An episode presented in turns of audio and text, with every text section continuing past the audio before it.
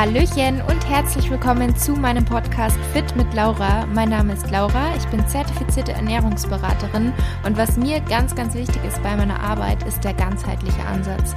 Dass man einfach nicht nur isoliert gewisse Themenbereiche sieht, sondern dass man es als großes Ganzes sieht, wie uns Ernährung beeinflusst, wie uns Sport beeinflusst, wie wichtig auch das Mindset ist und der richtige Umgang mit Stress bzw. das Vermeiden mit Stress und wie sich all diese Faktoren auf unsere Gesundheit auswirken, auch auf, das, auf unsere Hormone, auf das Hormongleichgewicht. Auch das ist ein Thema, was ich persönlich ähm, was mich persönlich betroffen hat und weshalb ich mich auch da sehr, sehr viel mit auseinandersetze. Und für weiteren Content neben diesen Podcast-Folgen hier folgt mir auch sehr, sehr gerne bei Instagram. Dort findet ihr mich unter fit-laura. Und bevor es gleich losgeht mit der heutigen Episode, ich würde mich riesig freuen, wenn du dir eine Minute Zeit nehmen möchtest und mir bei Apple Podcasts eine Bewertung hinterlassen möchtest für meinen Podcast. Lass auch gerne einen Kommentar da, auch da freue ich mich immer total, die durchzulesen und das würde mich und meinen Podcast einfach total unterstützen. Von daher schon mal vielen, vielen Dank vorab. Hallöchen und willkommen zur neuen Episode. Schön, dass du dabei bist. In der heutigen Episode habe ich Julia Gruber zu Gast. Sie ist Darmexpertin und wir haben darüber gesprochen, erstmal, warum ist es überhaupt so wichtig, auf die Gesundheit unseres Darms zu achten und was bedeutet überhaupt, einen gesunden Darm zu haben.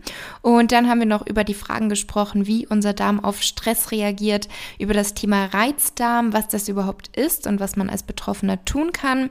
Dann auch über das Thema Mikro Mikrobiomanalyse, also ein Weg, um überhaupt erstmal schwarz auf weiß zu sehen, ob etwas im Darm nicht stimmt.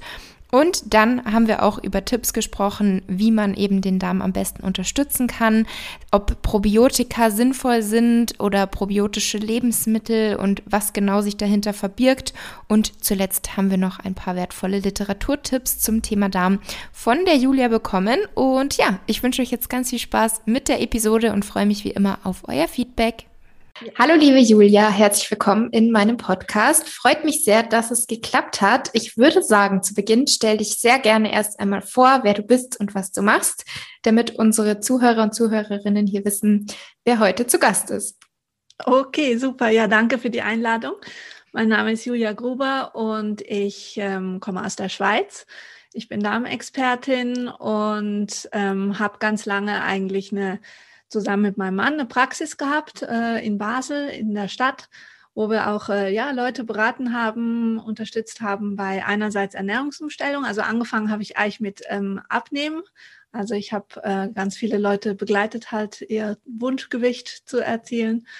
Und ähm, hab dann, aber haben wir, sind wir umgeschwenkt sozusagen. Also es wäre jetzt eine zu lange Geschichte, den ganzen Weg zu erzählen, aber wir sind dann hingekommen zum Thema halt Darmgesundheit, haben schon seit über zehn Jahren machen wir Mikrobiomanalysen oder vorher halt einfach Stuhlflora-Untersuchungen und ähm, haben uns da halt so ja eine Erfahrung angearbeitet sozusagen mhm. und sind dadurch natürlich, dass wir dann auch Produkte gebraucht haben, die wir den Leuten gerne mitgeben wollten, um eben ihre Darmflora zu verbessern, haben wir dann was gesucht, was wir hier in der Schweiz auch ähm, unseren Kunden empfehlen können und da gab es aber irgendwie nichts, was uns dann so ähm, vom Hocker gerissen hat. Und dann sind wir auf eine deutsche Firma gestoßen, die heißt Arctis Biopharma. Und so hat das dann angefangen, dass wir die Produkte halt ähm, zu uns in die Schweiz geholt haben, also importiert haben. Und mittlerweile haben wir einfach die Schweizer Vertretung von diesen Produkten. Es sind einfach Supplemente rund ums Thema Darm, also schon auch äh, nicht nur jetzt Probiotika und Präbiotika, mhm. sondern auch Vitamine, einfach alles, was irgendwo mit dem Thema Darm zu tun hat. Mhm, sehr spannend. Und wie kam dein Interesse überhaupt für dieses Thema? eigentlich ähm, habe ich mich schon immer fürs Thema Essen und äh, Kochen und so interessiert. Also ich habe auch Hotelfachschule abgeschlossen und ähm, habe da auch in der Küche gearbeitet. Äh, wir mussten natürlich Praktika machen und solche Dinge. Und von dem her war Essen und Ernährung immer ein mhm. Thema bei mir. Und dann habe ich meinen Mann kennengelernt und er hat halt seine Firma schon gehabt. Und damals hat er noch sich sehr auf äh, das Thema Sport auch konzentriert und hat ganz viele Vitaminanalysen und solche Sachen gemacht.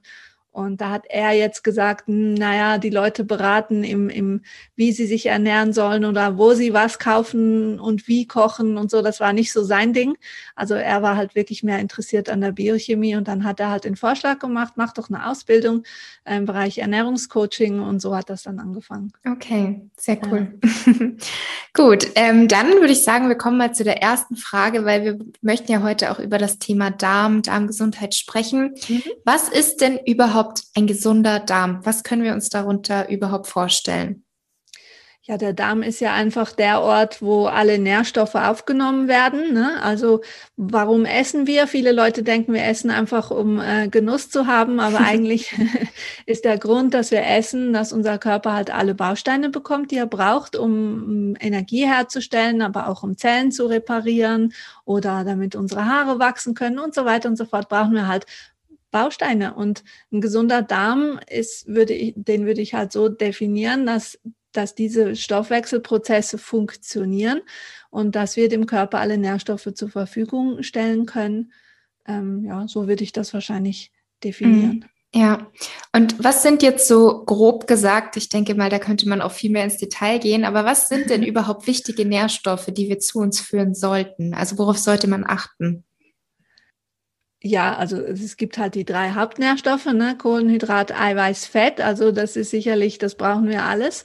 Ähm, und dann gibt's Vitamine, Mineralien, Spurenelemente und so weiter. Also das äh, könnte man tatsächlich, da könnte man wahrscheinlich mehrere Tage mm. drüber sprechen, ähm, in welchen Verhältnissen und so weiter. Aber ich denke, es ist gar nicht unbedingt nötig, dass man sich da ich, ich gehe das meistens nicht so mathematisch an, mhm. sondern gehe es tatsächlich so an, dass wenn man sich ausgewogen, in Anführungsstrichen, ich mag das Wort zwar eigentlich gar nicht so, aber ähm, wenn man sich ausgewogen ernährt, ähm, dann wird man halt diese Komponenten auf dem Teller haben, dass man ähm, ja, ich sag mal, die Hälfte des Tellers, wenn ich, wenn du mich fragen würdest, würde ich sagen, die Hälfte des Tellers aus Gemüse besteht ähm, und dann eine gute Portion Eiweiß, ob das jetzt pflanzlich oder tierisch ist plus dann vielleicht noch ein bisschen Stärkebeilage, also eben in Form dann auch von, von vielleicht schnelleren Kohlenhydraten oder so.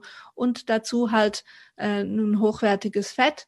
Und mhm. dann bin ich eigentlich schon relativ gut abgedeckt. Und wenn ja. das alles Nahrungsmittel sind, die halt ähm, also echte Nahrung ist, ne, nicht in industriell gefertigt, dann würde ich sagen, wenn die Leute schon nur das, was ich jetzt gesagt habe, beherzigen und dazu noch genügend Wasser trinken, ähm, dann würde es den meisten Leuten wahrscheinlich ziemlich gut gehen. Mhm. Ja, dann wäre einfach schon mal so eine wichtige Basis einfach abgedeckt.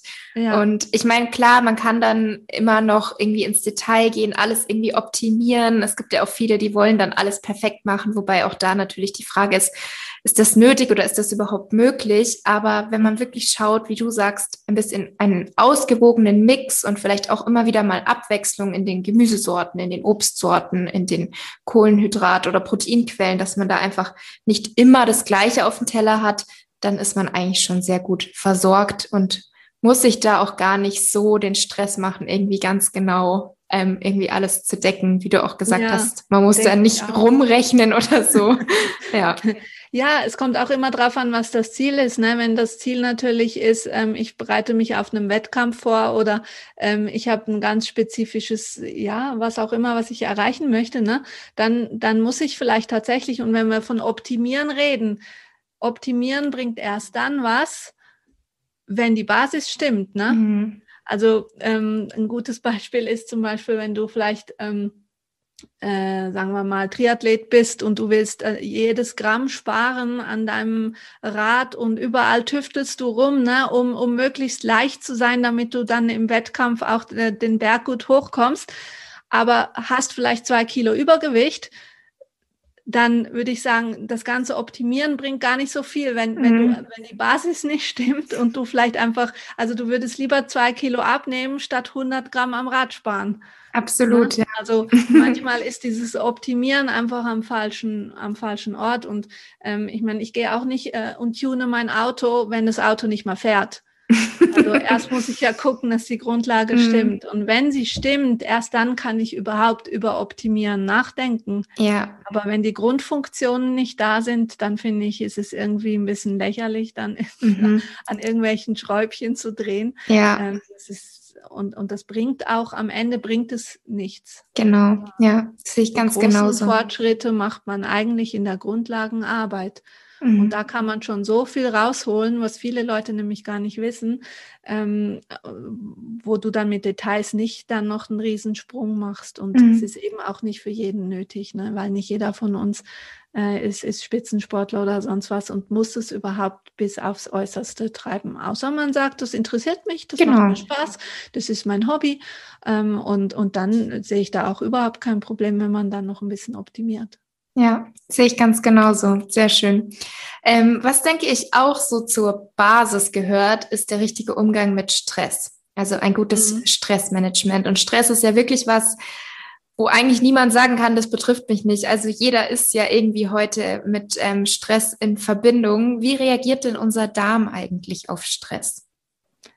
Ähm, ja, vielfältig. Also der Darm, das kennen viele, die vielleicht auch mal äh, von einer Prüfung Durchfall bekommen haben oder ähm, ja, irgendwie äh, bei, wenn sie traurig sind oder Liebeskummer haben oder sowas, auf einmal nicht mehr auf Toilette können oder so. Also das, der, der Darm reagiert eigentlich ziemlich schnell. Und ähm, meistens ist es so, dass unter Stress hat der Körper andere Prioritäten als Verdauung. Und da, darum kann es sehr, sehr gut möglich sein, dass man dann halt unter Stress eben ähm, einfach nicht mehr richtig verdaut, dass ähm, wenn der Stress chronisch wird, auch sich Entzündungen äh, bilden können oder eben die Darmschleimhaut durchlässig wird. Dadurch können Unverträglichkeiten äh, entstehen oder Allergien, je nachdem, was auch jemand vielleicht für Schwachpunkte hat. Es gibt auch Menschen, die dann mit Hautproblemen reagieren und denken, ja, ist meine Haut, die spinnt, aber eigentlich kommt es vom Darm. Äh, und die Haut ist dann quasi einfach der, der sekundäre Ausdruck davon. Mhm. Ähm, also das können verschiedenste, verschiedenste, ähm, ich sag mal, Auswirkungen oder Symptome sein, ja. die daraus entstehen. Aber letzten Endes ist halt Stress ist irgendwo auch ähm, ein, ein proentzündlicher Prozess, ähm, wo der Darm halt ziemlich schnell auch drunter leidet und, und da dann eben die entsprechenden Symptome macht. Mhm. Und was genau können wir jetzt machen, beziehungsweise wie kann man das Ganze untersuchen, ähm, dass wir überhaupt wissen, stimmt da was nicht? Also ob der Darm vielleicht geschädigt mhm. wurde durch Stress, wenn man eine lange Phase hatte mit viel Stress. Woher kann ich jetzt wissen, stimmt da noch alles oder habe ich vielleicht schon Entzündungen oder ähnliches? Ja, also das erste ist sicherlich immer mal auf die Symptome achten, ne? also ähm, und die auch ernst nehmen. Ne? Viele Leute kommen zu mir und sagen, ja, ich habe zwar schon Blähungen, aber das hatte ich immer schon, das ist bei mir normal. Nee, das ist nicht normal. Also alles, was ähm, was irgendwo auf den Darm hindeutet, ob das jetzt Verstopfung ist, Durchfall, ähm, man kann sich daran gewöhnen, klar, und mhm. man kann damit auch leben, aber es ist halt trotzdem eigentlich ein ziemlich klarer Hinweis, dass im Darm was nicht stimmt. Also ich würde schon auch sagen, einfach mal auf die Symptome auch achten. Und ähm, es gibt halt versteckte Symptome, die viele Leute nicht im ersten Moment mit dem Darm in Verbindung bringen, also chronische Schmerzen oder Entzündungen, Allergien, wenn man ständig krank wird oder viel müde ist ähm, vielleicht auch Stimmungsschwankungen hat. Also Darm und Psyche hängen ja auch sehr, sehr eng zusammen. Also das sind alles so Warnzeichen. Und wenn man dann aber das genau wissen will, machen wir halt bei uns ähm, gerne halt eine Mikrobiomanalyse, eine Stuhlanalyse, wo man wirklich mal guckt, ähm, was ist denn im Darm oder wie, wie sieht es überhaupt aus mit der Bakterienverteilung? Habe ich genügend gute Bakterien? Habe ich vielleicht Parasiten? Habe ich vielleicht Pathogene, also schädliche Bakterien? Äh, wie ist der pH-Wert? Das finde ich schon mal einen ganz wichtigen Wert, einfach mal zu wissen, weil ganz, ganz viele Leute haben einen viel zu basischen Darm. Also nicht so, wie die meisten denken, äh, übersäuert, sondern der, der Darm ist eben oft, hat oft zu wenig Säure und dann kann halt auch die Verdauung nicht richtig funktionieren. Das kann man relativ leicht eben aus so einer Mikrobiomanalyse rauslesen. Ähm, man sieht, ob die Darmschleimhaut entzündet ist. Man sieht, ob es vielleicht einen sogenannten Leaky Gut, also durchlässigen Darm gibt. Also man kann da wirklich sehr, sehr viel rauslesen.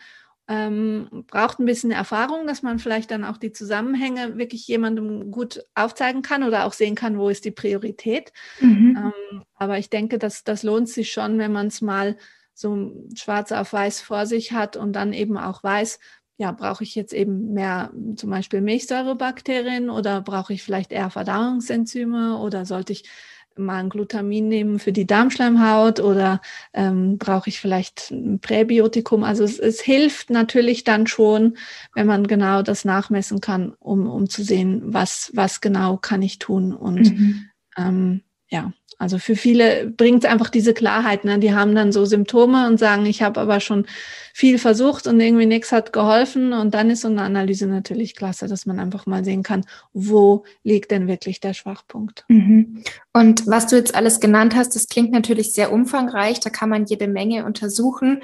Ähm, wie also in welchem Preis befindet sich dann ungefähr so eine Analyse, dass man dann wirklich weiß, das und das ist los bei mir?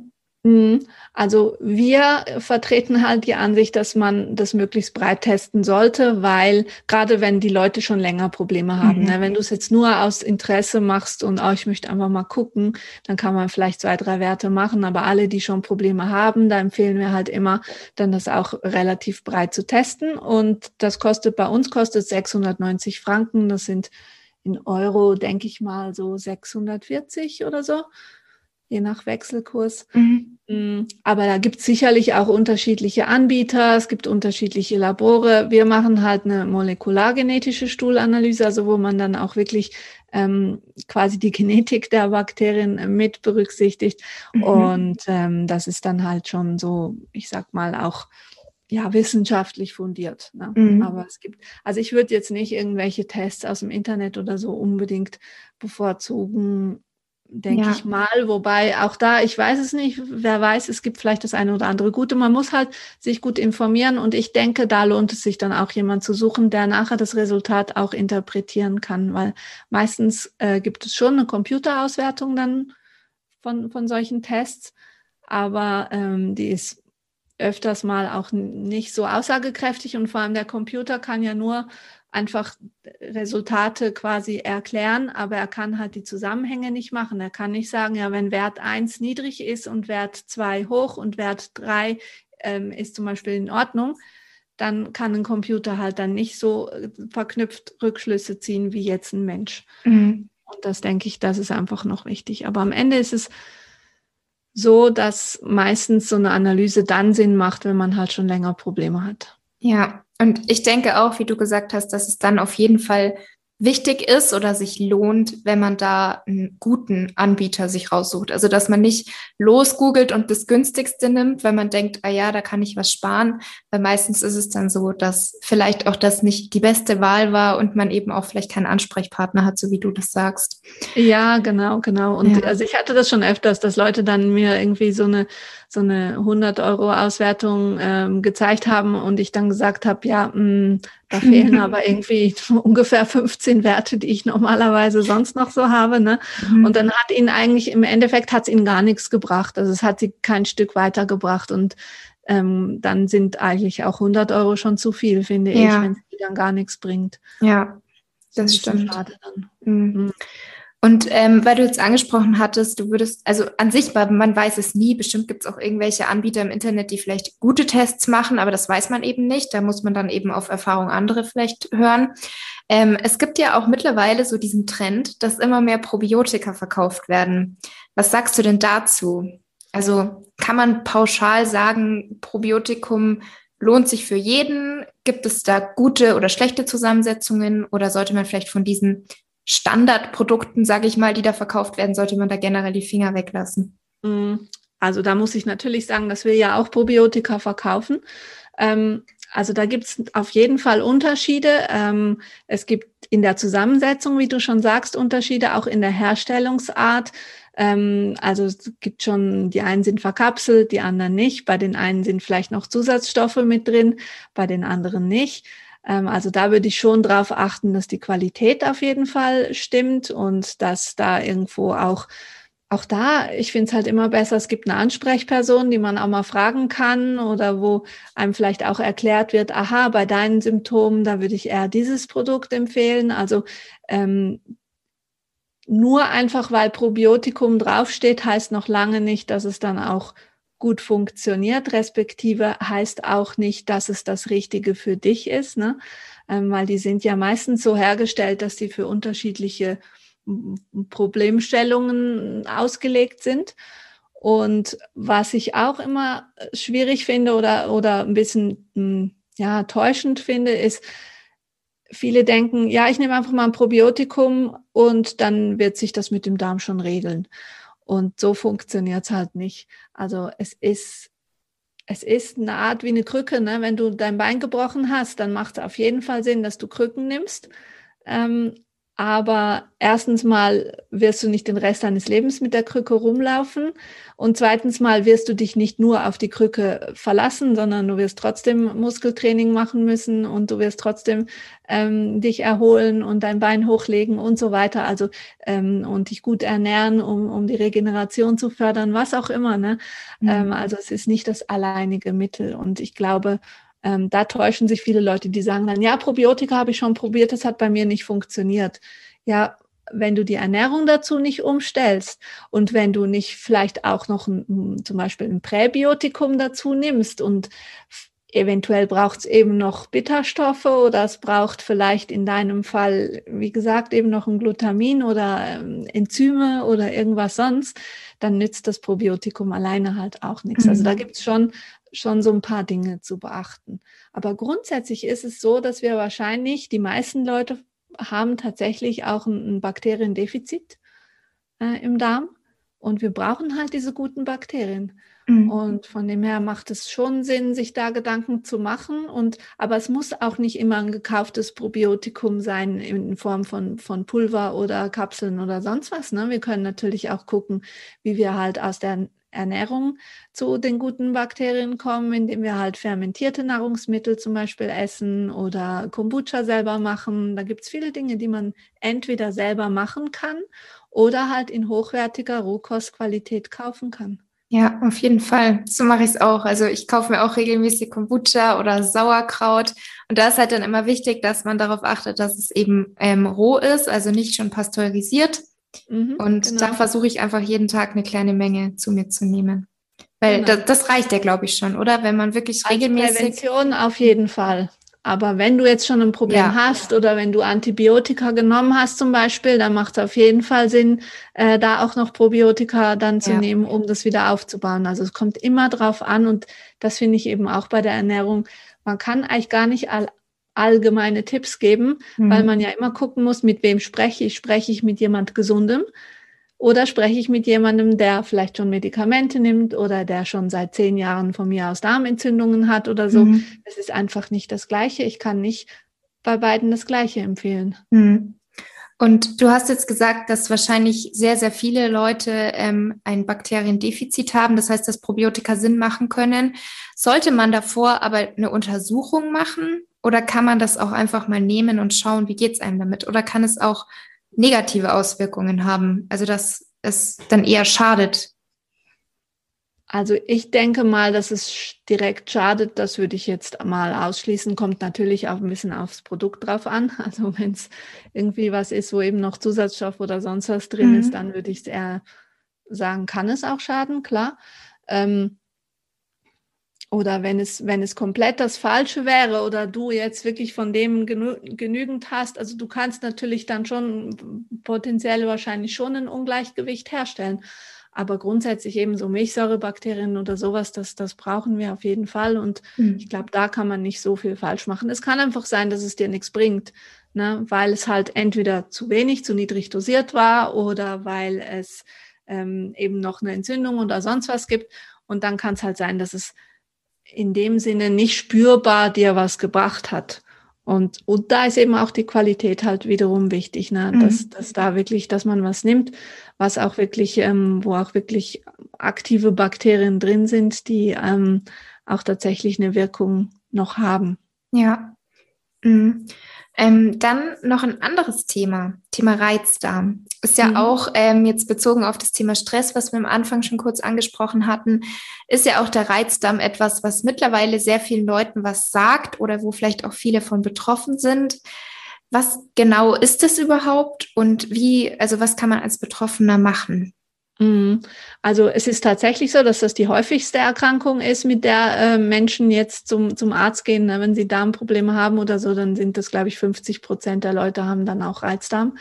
Ähm, also zeigen tut sich das einfach vor allem mit Bauchschmerzen, mit Blähungen, mit abwechselnd Durchfall, Verstopfung und wichtig ist sicherlich, dass man es abklärt, ob nicht sonst noch irgendwas nicht stimmt. Also es macht auf jeden Fall Sinn, dann da auch mal eine Untersuchung zu machen. Ich empfehle halt dann schon wirklich eine Mikrobiomanalyse äh, eher sowas zu machen, als einfach nur eine Darmspiegelung oder sowas, weil beim Spiegeln siehst du nicht, welche Bakterien sind da und welche nicht oder gibt's da, sondern da, das Spiegelungen sind sinnvoll, wenn man, wenn es darum geht, um zu gucken, ob tatsächlich eine, eine, große Entzündung vorhanden ist oder ob vielleicht sogar ein Tumor oder sonst was. Dafür ist es gedacht und dafür ist es gut.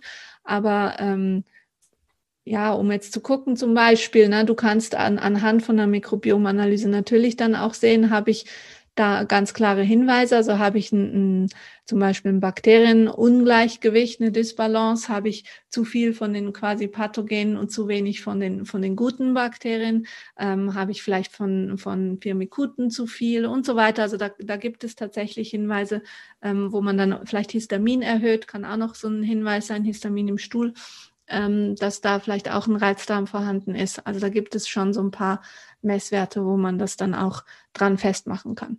Und ähm, ja, was kann ich dagegen tun? Also grundsätzlich natürlich eine darmfreundliche Ernährung, so wie wir es am Anfang schon gesagt haben. Ähm, darmfreundlich heißt für mich auch ähm, halt nicht ständig essen. Mhm. Also auch so dieses ständige Snacken, ne? um, um zehn habe ich schon wieder Hunger und dann um zwei esse ich wieder was und um vier vielleicht nochmal. Mhm. Und auch wenn es nur kleine Dinge sind und sogar wenn es gesunde Dinge sind, ne? auch wenn das dann ein Apfel ist oder ähm, Vollkorncracker oder sonst was. Ähm, aber dieses ständige Essen, was wir uns so ein bisschen als Gesellschaft auch angewöhnt haben, ähm, bedeutet halt auch Stress für den Darm und überhaupt für alle Verdauungsorgane, weil die dann ständig arbeiten müssen. Und eigentlich brauchen die auch wirklich eine, eine Pause, wo dann auch mal überhaupt verdaut werden kann.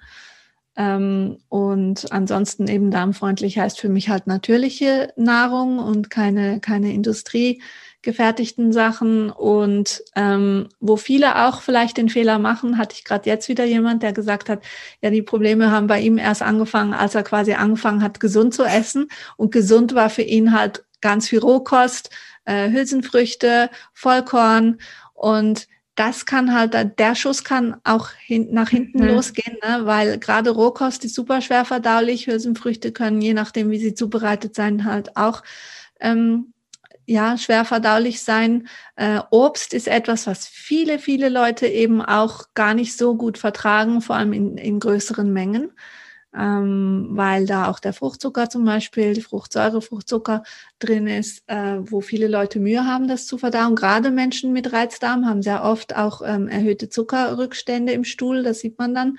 Und ähm, das ist oftmals so ein Hinweis, dass das eben vielleicht auch nicht so gut geht. Ähm, ja, also da gibt's schon so ein paar Dinge, auf die man achten kann. Und eben mhm. zum Beispiel auch Rohkost würde ich bei jemand, der Reizdarm hat, eher nicht empfehlen. Ja, ja, dein Beispiel klingt jetzt auch so, also vor allem, wenn derjenige vielleicht davor fast gar keine Ballaststoffe in der Ernährung hatte und dann fängt er an mit Rohkost, Hülsenfrüchte, Vollkorn, dann ist ja wirklich erstmal die ganze Verdauung überfordert. Deswegen sage ich da auch immer Schritt für Schritt die Ballaststoffe erhöhen, gerade wenn man aus einer Ernährung kommt, wo noch davor kein hoher Ballaststoffanteil drin war. Ja, genau. Und ich glaube auch, dass beim Reizdarm wahrscheinlich Sinn macht, Ernährungstagebuch zu führen, oder? Auch wenn das etwas mühseliges ist, wo viele sagen, puh, das ist aber anstrengend und nervig, aber vielleicht gibt's ja doch das ein oder andere Lebensmittel, wo man einfach individuell selber drauf stärker reagiert, gerade in stressigen Phasen, dass man da dann selber einfach herausfindet, was tut einem gut und was nicht. Ja, die meisten Leute spüren es eh. Also ich habe das ganz oft, dass die Leute zu mir kommen und sagen, ja, ich denke, das und das vertrage ich nicht. Und mhm aber irgendwie vertrauen sie dann halt nicht mehr so auf ihr Bauchgefühl. Also so ein Ernährungstagebuch kann wirklich ja ein gutes Tool sein, ähm, ja. aber auch ähm, einfach mal halt alles weglassen, was potenziell reizen könnte. Und mhm. ich finde es immer besser, man lässt mal, man, man lässt das ganze System mal zur Ruhe kommen und lässt vielleicht dann auch zu viel Dinge weg. Äh, das ist ja nicht für immer, aber mal so für zwei, drei Wochen und baut dann halt Schritt für Schritt eins nach dem anderen wieder auf. Und dann brauchst du nicht zwingend ein Tagebuch, sondern kannst du auch sagen, okay, ich habe mal alles weggelassen, quasi was potenziell, mhm. wo man weiß, dass es den Darm schaden könnte.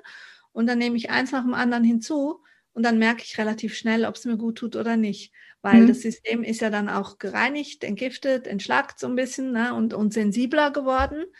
Und dann merkt man relativ gut, wenn man dann was gegessen hat, was einem nicht so gut tut. Ja, das wäre ja dann auch diese Foodmap-Diät, oder? Die wird ja vielen empfohlen. Oder würdest du da gar nicht sagen, dass die unbedingt ja, ähm, ist natürlich die halt, die am besten oder ist, glaube ich, die einzige, die auch wirklich mit Studien erforscht mhm. wurde. Ähm, Ob es jetzt gerade zwingend diese FODMAP sein muss, ähm, die ist halt schon sehr restriktiv. Mhm.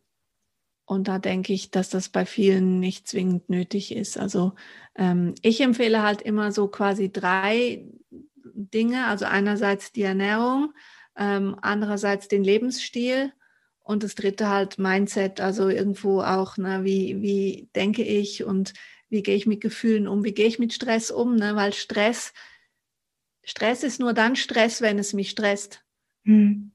Ne? Das stimmt. Und Viele Leute denken ja, viel zu tun ist immer automatisch Stress. Das ist nicht automatisch Stress. Es gibt auch Menschen, die haben viel zu tun und sind nicht gestresst. Also letzten Endes geht es eben schon auch darum, was geht in meinem Kopf vor und ähm, was denkt es da und so. Also ich, ich glaube, wenn man es von, von, von mehreren Seiten angeht und eben auch zum Beispiel Ernährung eben dann auch kombiniert mit Probiotika und mit ähm, vielleicht auch ähm, Bewegung und Entspannung und so, also dass man halt möglichst viele Dinge auf einmal sogar macht. Auch wenn man sagt, ja, Schritt für Schritt, aber manchmal ist es tatsächlich einfacher und, und schneller, wenn man mehrere Dinge auf einmal tut. Mm, dann hat man auch die schnellsten Erfolge. Und je schneller man Erfolg hat, desto mehr Motivation verspürt ja. man und desto länger bleibt man dann auch dran. Und das, ich finde es immer wichtig, dass man am Anfang relativ schnell merkt, dass man auf dem richtigen Weg ist. Mhm, das stimmt. Je man merkt, dass sich da was verändert, dann motiviert einen das natürlich. Ja, ja, ja. genau. Ja. Ähm, jetzt abschließend vielleicht auch wie so eine Art Zusammenfassung unserer Episode. Wie können wir jetzt unseren Darm am besten unterstützen? Also was wären so schnelle Soforttipps zu den Bereichen, die du auch gerade nochmal angesprochen hast, eben Ernährung, Lebensstil, Stressmanagement? Was wären so spontane Soforttipps von dir? Also eben möglichst keine Zwischenmahlzeiten, wirklich drei Mahlzeiten am Tag, selber kochen und genug Wasser trinken wäre für mich schon etwas und vor allem mal überhaupt nur Wasser trinken und halt alles weglassen, was irgendwo und wenn es eine Apfelschorle ist, aber wenn man nur Apfelschorle trinkt, ist es am Ende halt auch sehr viel Zucker. Also ähm, da würde ich wirklich mal einfach mal austesten, was ist, wenn ich mal nur Wasser trinke. Mhm. Ähm, ja, und ansonsten eben natürlich versuchen Stressreduktion. Also für mich ein Schnelltipp ist auf jeden Fall äh, langsam essen, gut kauen. Es ist nie kein beliebter Tipp, aber es ist ein effektiver Tipp. Mhm. Und damit das funktionieren kann, ähm, würde ich halt auch empfehlen, dass man gut auf seinen Atem achtet, also dass man, bevor man isst, einfach zwei bis drei tiefe Atemzüge äh, tief in den Bauch rein macht dann hat man schon so ein bisschen das Gefühl von, ich bin entspannt und dann isst man auch langsamer. Mhm. Also das wäre für mich so ein einfacher Tipp, den man jederzeit umsetzen kann. Ja, sehr guter und sehr einfacher Tipp, den eigentlich jeder auch mal ausprobieren kann, das stimmt. Ja. Ja. ja, weil wenn man so im Stress ist, na, ich, ich verstehe das ja auch, dann ist man beim Arbeiten und dann hat man endlich Mittagspause und dann äh, schaufelt man sein Essen in sich rein. Ähm, und da einfach diesen Moment kurz, bevor ich den ersten Bissen nehme, einfach nochmal kurz innehalten, tief im Bauch atmen, und sich bewusst sein, ich, ich esse jetzt. Und mhm. dann fällt es einem wirklich leichter, da auch langsam zu essen, gut zu kauen. Und dann ist man auch oftmals schneller satt und isst auch weniger. Und, ähm, und die Verdauung kann einfach besser funktionieren, wenn das System entspannt ist. Ja. Und ähm, bezüglich Lebensstil, weil du hast jetzt vorher schon gemeint, es gibt viele die haben viel zu tun. Die einen sind gestresst, die anderen sind nicht gestresst. Kannst du da vielleicht noch irgendwie einen Tipp geben, wie man da vielleicht an seinem Mindset arbeiten kann? Weil du hast es ja ganz richtig gesagt, oft machen wir uns einfach selber den Stress. Der ist nicht einfach da, sondern den machen wir uns. Mhm. Ja, ich glaube, ähm, ein Tipp ist einfach, dass man sich mal überhaupt bewusst macht, dass wir der Denker unserer Gedanken sind. Also ich bin nicht meine Gedanken, ich bin der Denker meiner Gedanken. Und das bedeutet, ich kann meine Gedanken auch jederzeit ändern. Mhm. Und ich glaube, wenn man da mal einfach beobachtet, was denkt es denn gerade so in mir? Und das ist auch ein guter Tipp, gerade für Menschen, die vielleicht so einen Heißhunger kennen, ne, auf Süßes oder Salziges oder was auch immer. Und so dieses, ja, ich brauche jetzt unbedingt was Süßes, ne? Das, dass man da vielleicht einfach mal innehält und sich überlegt, was habe ich gerade gedacht? Mhm. Und was ist heute gerade passiert? Habe ich mich vielleicht über meinen Chef geärgert? Hat ähm, mein Hund Theater gemacht oder mein Kind oder was auch immer? Und, und da vielleicht einfach mal sich nochmal bewusst wird, ah, okay, ähm, ich habe das und das gedacht. Wie habe ich mich dabei gefühlt? Ja, also was hat dieser Gedanke für ein Gefühl ausgelöst? Und dieses Gefühl ist oft das, was dann eben auch auslöst, ich brauche jetzt Zucker oder äh, salzig oder was auch immer, weil ich eigentlich einfach das weghaben möchte. Mhm. Und da vielleicht einfach mal bei sich bleiben und, und nicht mal unbedingt das Gefühl ändern, sondern nur einfach mal anerkennen, oh, ich bin traurig, ich bin wütend und das Gefühl einfach mal fühlen.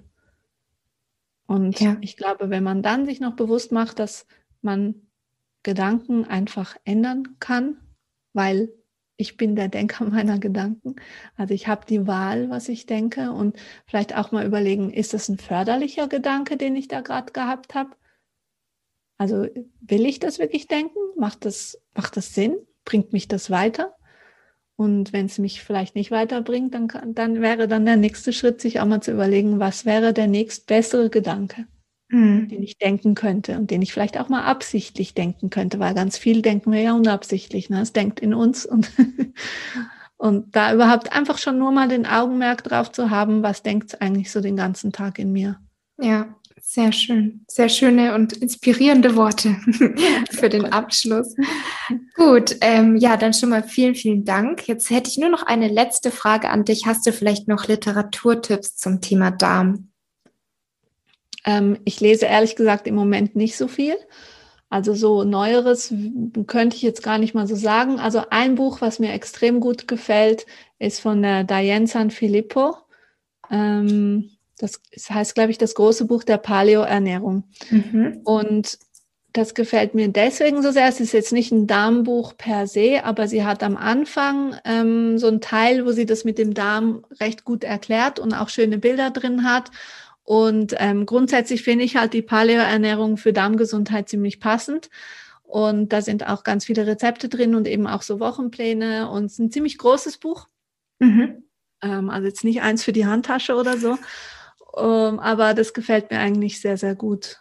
Okay. Und ein anderes, was ich gelesen habe, was mir auch gefallen hat, ist von dem David Perlmutter. Ähm, das heißt auf Deutsch, glaube ich, Scheiß schlau. Äh, ein bisschen doofer Titel, aber es geht so ein bisschen um den Zusammenhang eben auch von, von Hirn und, und Darm. Okay. Und das fand ich auch ganz gut. Okay, dann vielen ja. Dank. Ja, gerne. Okay, liebe Julia, dann bedanke ich mich auf jeden Fall für deine Zeit und dieses ja, schöne gerne. Gespräch. Gerne, gerne. Und ja, hoffe, dass es unseren Zuhörern und Zuhörerinnen gefallen hat, aber ich glaube, da ist auf jeden Fall sehr viel wertvoller Input drin gewesen. Ja, das freut mich. Gut, dir. dann dir noch einen schönen Nachmittag und bis zum nächsten Mal. ja, bis dann. Tschüss.